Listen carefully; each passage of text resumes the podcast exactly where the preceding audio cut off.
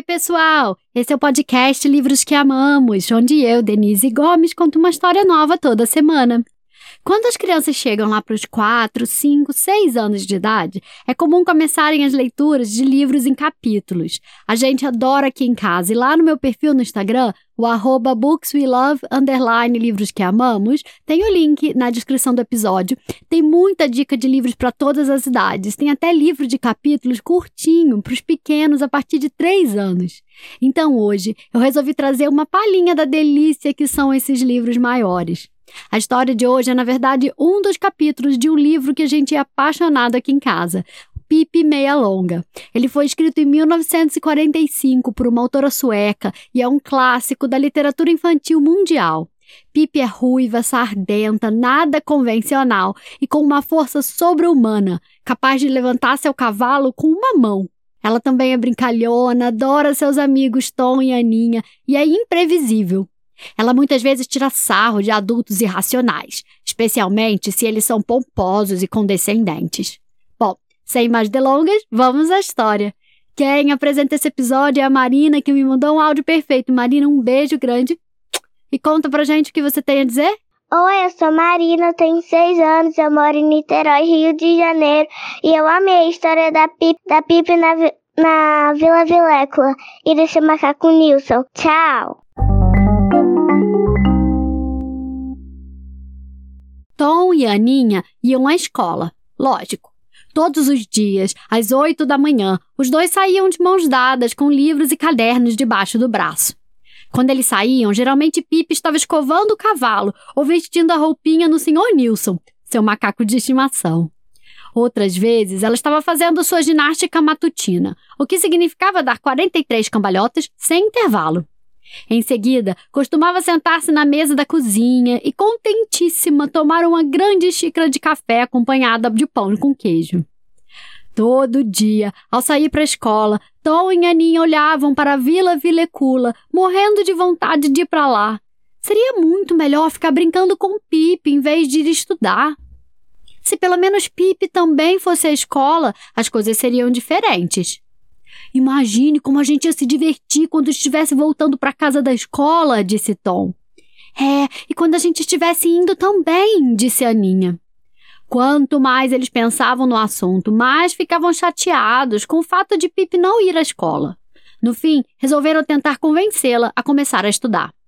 Você nem imagina como a nossa professora é legal, disse Tom a Pipe, certa tarde em que ele e Aninha tinham ido visitar a amiga na Vila Vilecula depois de terminarem os deveres de casa.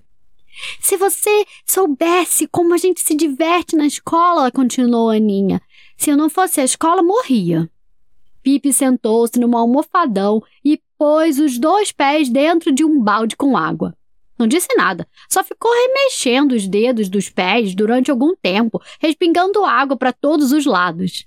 A gente não precisa ficar muito tempo lá, continuou Tom. Só até as duas da tarde. É, e tem as férias de Natal, as férias de Páscoa, as férias de verão, disse a Ninha. Pipe, pensativa, começou a roer a unha do dedão do pé, mas continuou em silêncio. De repente, como se tivesse tomado uma decisão, derramou toda a água do balde no chão da cozinha. O senhor Nilson, que estava sentado ali perto, brincando com o espelho, ficou com a calça toda molhada. Não é justo, disse Pipe, séria, sem prestar atenção no ar preocupado do senhor Nilson com a calça ensopada. Não é nem um pouco justo. Não vou tolerar uma coisa dessas. Uh, ma mas do que você está falando? perguntou Tom. Dentro de quatro meses é Natal e vocês vão ter férias de Natal. E eu? Não vou ter? Pipi falava com voz triste. Não vou ter férias de Natal. Nem que fossem férias de Natal bem pequenininhas, disse muito infeliz. Isso não pode ficar assim. Amanhã eu vou à escola. Tom e Aninha bateram palmas de alegria. Oba! Então, às 8 horas da manhã, a gente espera por você na frente do nosso portão. Ah, não, eu não consigo sair tão cedo. Além disso, eu vou à escola a cavalo. E foi mesmo. Exatamente, às 10 da manhã do dia seguinte, Pipi tirou seu cavalo da varanda e uma hora mais tarde todos os habitantes da cidadezinha correram para suas janelas para ver que cavalo era aquele, fugindo em disparada pela rua. Ou melhor, que cavalo era aquele que eles acharam que estava fugindo em disparada pela rua. Só que não era nada disso. Era simplesmente Pipe indo para a escola um pouco atrasada. Ela chegou à escola galopando a toda velocidade, depois pulou do cavalo, amarrou numa árvore e entrou na sala de aula com tanto estardalhaço que Tom, Aninha e todos os seus coleguinhas estremeceram nas cadeiras. Oi, pessoal! cumprimentou Pipe, acenando com o chapelão. Cheguei a tempo de aprender a tambolada? Tom e Aninha tinham avisado a professora que a escola ia ganhar uma nova aluna, chamada Pipe Meia Longa. Além disso, a professora já ouvira falar de Pipe ao conversar com os moradores da cidadezinha. E como era uma professora muito legal e muito competente, tinha resolvido fazer tudo o que pudesse para que Pipe gostasse da escola. Sem que ninguém a convidasse, Pipe se instalou numa cadeira vazia. Mas a professora não deu a mínima para os modos atirados dela. Simplesmente falou com voz muito amistosa. Bem-vinda à escola, pequena Pipe. Espero que você goste e que aprenda uma porção de coisas. É, e eu espero entrar em férias de Natal, disse Pipe. Foi por isso que eu resolvi vir à escola, porque não era justo, entende? Você pode começar me dizendo o seu nome completo? disse a professora, para eu poder matricular você na escola? Bom, eu me chamo Pipilota Comilança Veneziana Bala de Goma, filha Efraim Meia Longa. Filha do capitão Efraim Meia Longa, antigo terror dos mares e hoje rei dos canibais. Pipi é meu apelido, pois meu pai achava que Pipilota era um nome muito comprido. É mesmo, disse a professora. Bom, nesse caso, nós também vamos chamar você de Pipe. Mas agora a gente pode conversar um pouco e ver quais são os seus conhecimentos, continuou. Você já é uma menina grande, com certeza sabe uma porção de coisas. Vamos começar pela matemática.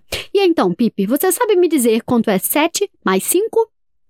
Pipe olhou muito impressionada para a professora. Depois respondeu: Bom, se você mesma não sabe, não fica achando que eu vou lhe dizer, né? Todas as crianças olharam horrorizadas para Pipe.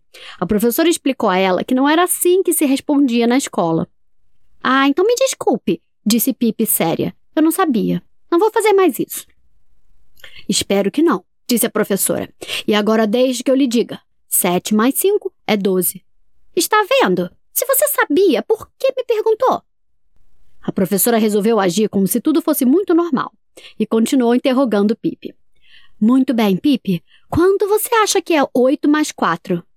Hum, mais ou menos 6? Arriscou Pipe. Nada disso, disse a professora. 8 mais 4 é 12.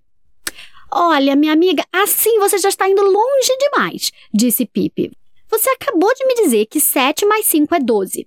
Mesmo na escola, é preciso haver um pouco de ordem e lógica nas coisas. Além disso, se você é tão ligada nesse tipo de bobagem, por que não vai fazer suas contas sozinha num canto e nos deixa brincar de pega-pega? A professora chegou à conclusão de que não adiantava insistir com a ideia de ensinar matemática a Pipe. Em vez disso, começou a interrogar as outras crianças. Será que o Tom pode resolver esse problema? perguntou. Se Lisa tem sete maçãs e Alex nove, Quantas maçãs tem os dois juntos? Vamos lá, Tom, interrompeu Pipe. E aproveite para me explicar o seguinte: se Lisa ficar com dor de barriga e Alex com mais dor de barriga ainda, de quem é a culpa? E antes que eu me esqueça, onde foi que eles arranjaram tanta maçã? A professora tentou fazer de conta que não tinha ouvido e se virou para Aninha. E agora, Aninha, tem um problema para você. Gustavo estava fazendo um piquenique com os amigos. Tinha um real quando saiu de casa e sete centavos quando voltou. Quanto ele gastou? Isso mesmo, intrometeu-se Pipe.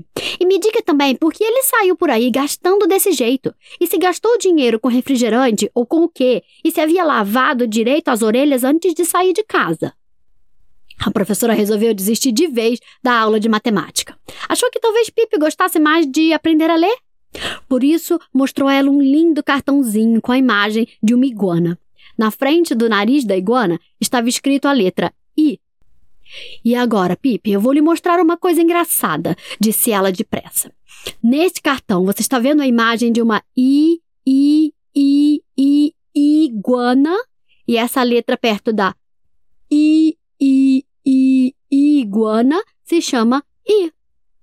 Está aí uma coisa em que eu nunca vou acreditar, disse Pipe.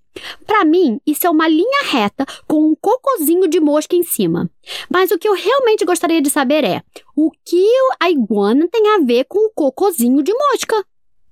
A professora mostrou a ela outro cartão com a estampa de uma cobra e disse a Pipe que a letra que aparecia ali se chamava C.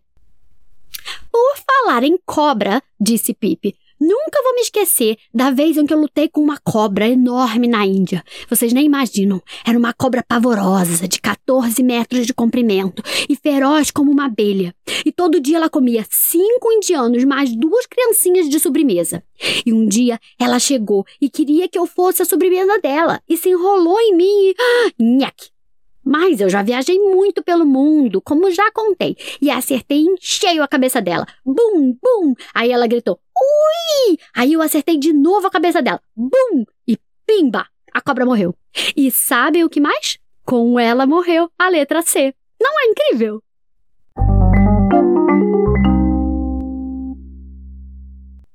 E aí, gostaram da história? Esse é o capítulo Pipe vai à escola, do livro Pipe Meia Longa, escrito por Astrid Lindgren, ilustrado por Ingrid Niemann e publicado no Brasil pela Companhia das Letrinhas. Como eu disse, esse livro é um clássico, um livro de capítulos. Vocês podem ler um capítulo por dia e tem mais dois livros dessa coleção que são continuações das aventuras da Pipe. A gente ama aqui em casa.